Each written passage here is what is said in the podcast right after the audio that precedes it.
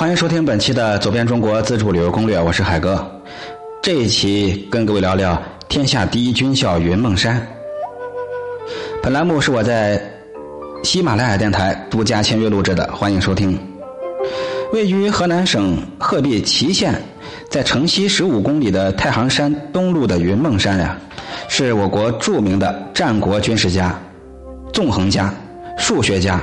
还有养生学家鬼谷子的栖身讲学之处，相信国人很多人都听说过这个大名。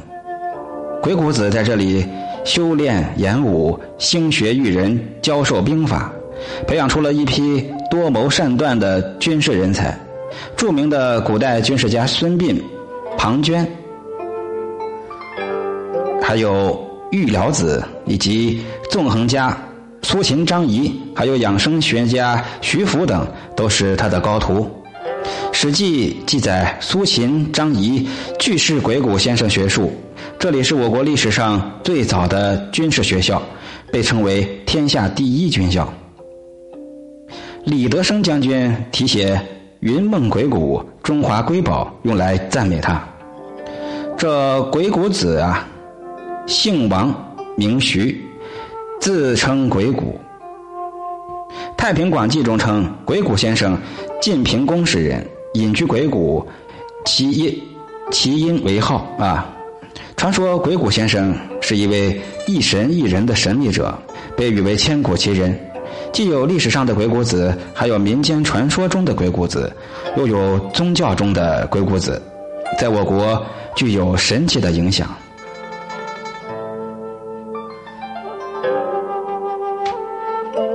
这个云梦山可圈可点的地方太多了，我们分为上下两部分，跟各位来聊。有的传说呢，记载鬼谷子是河南祁县人，祁县城南王庄王员外的女儿，因为吞食奇谷而怀孕，被父亲赶出家门，于是呢，在云梦山中生下一个孩子，故取名鬼谷子。又因降生的时候正值蝉鸣，而名为蝉。子随母姓，因名王禅。后人将禅译为修禅的禅。千百年来，王庄村的王氏家族一直把鬼谷子王禅奉为自己的祖先。鬼谷子过世之后，王氏后代将其遗骨葬于村南，世代祭祀。至今，王村王庄仍保留有王禅骨堆，也就是王禅墓。每逢每年农历三月二十六日鬼谷千秋之日，四邻八乡的群众成群结队来云梦山祭祀鬼谷。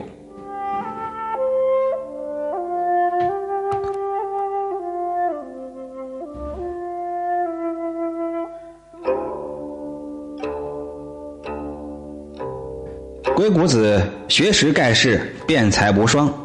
天文地理、文韬武略，乃至占卜修棋，无一不精。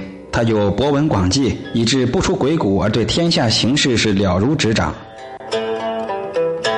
他的著作有被历代称为奇书的《鬼谷子》一书，是现存唯一的纵横家书。书中的权术、心计、诡辩等智术和技巧，被后世广泛的运用到了军事、政治、外交、经贸、公关等领域。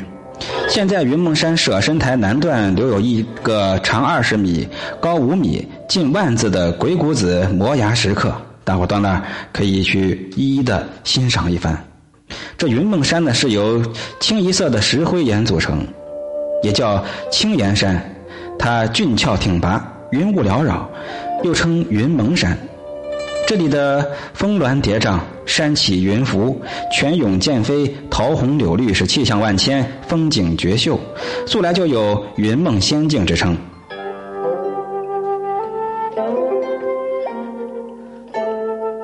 云梦山呢，是由剑秀峰、桃源峰、龙王峰、玉帝峰等来组成，几个主峰的九道山脊啊。跟山谷交汇的，在中部形成了群山环拱、九龙聚会之势，被称为养生隐居的宝地。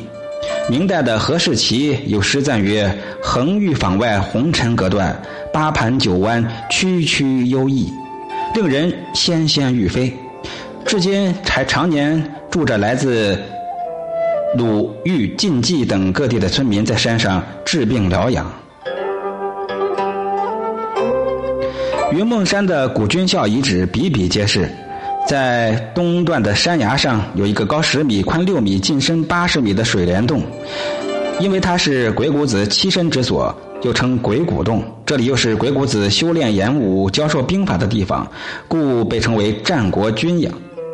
在洞顶布满千奇百怪的钟乳石，洞中有据传说是鬼谷子亲手开辟的水井，深不知底，水清甘冽，时涨时落，四季不干，千年不枯。洞中还有鬼谷先生的铜像，还留有传说鬼谷先生驾牛车出入碾出的两条折印，还有牛蹄印。每到夏秋之际，洞中的泉水溢出洞外，形成一道飞瀑。地涌天悬，瑰丽壮观。在阳光照耀之下，山谷中不时的会涌起山岚雾霭，是朦胧飘摇，云蒸霞蔚，气象万千。我们到了之后，会有一种如入仙境之感。